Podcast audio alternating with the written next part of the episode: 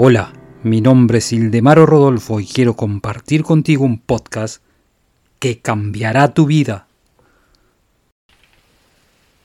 Si tú construyeras una casa para ti mismo, serías muy cuidadoso con los planos de la casa.